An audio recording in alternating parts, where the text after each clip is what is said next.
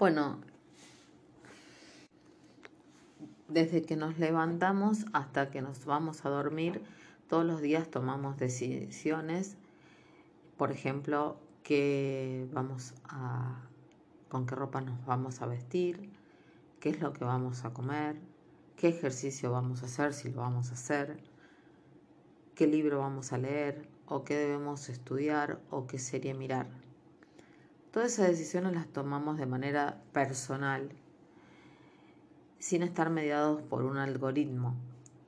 como humanos. Pero cuando ya ingresamos a la web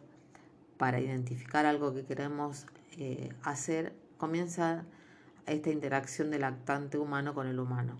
donde los algoritmos cobran su protagonismo desde la inteligencia artificial. Una de, esas, eh, una de estas eh, experiencias que puedo tener es con la plataforma Netflix,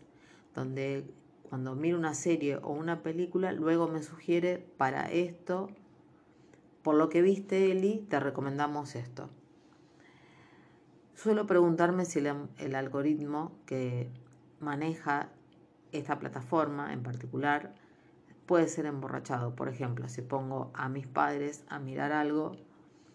en mi usuario se puede emborrachar, puede comenzar a decirme porque miraste esto puedes mirar lo otro, sí se puede. Pero si vamos un poquito más lejos y empezamos a buscar por la web diferentes cosas que nos interesan y después nos aparecen eh,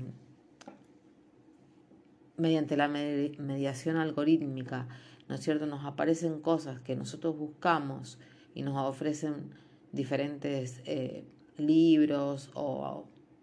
en mi caso, cosas que tienen que ver con la educación que yo sé buscar, entonces ahí me doy, me doy cuenta de que las decisiones cotidianas en lo que tienes que ver, donde eh, el actante humano comienza a tener otra visibilidad, eh,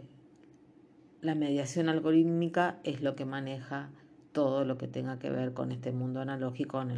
el, cual forma parte.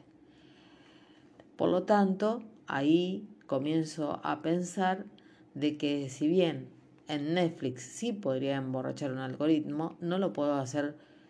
en toda la web, lo que es muy preocupante porque nosotros deberíamos considerar hasta qué punto queremos que ellas sepan o que ella sepa de nosotros y hasta qué punto la dejamos.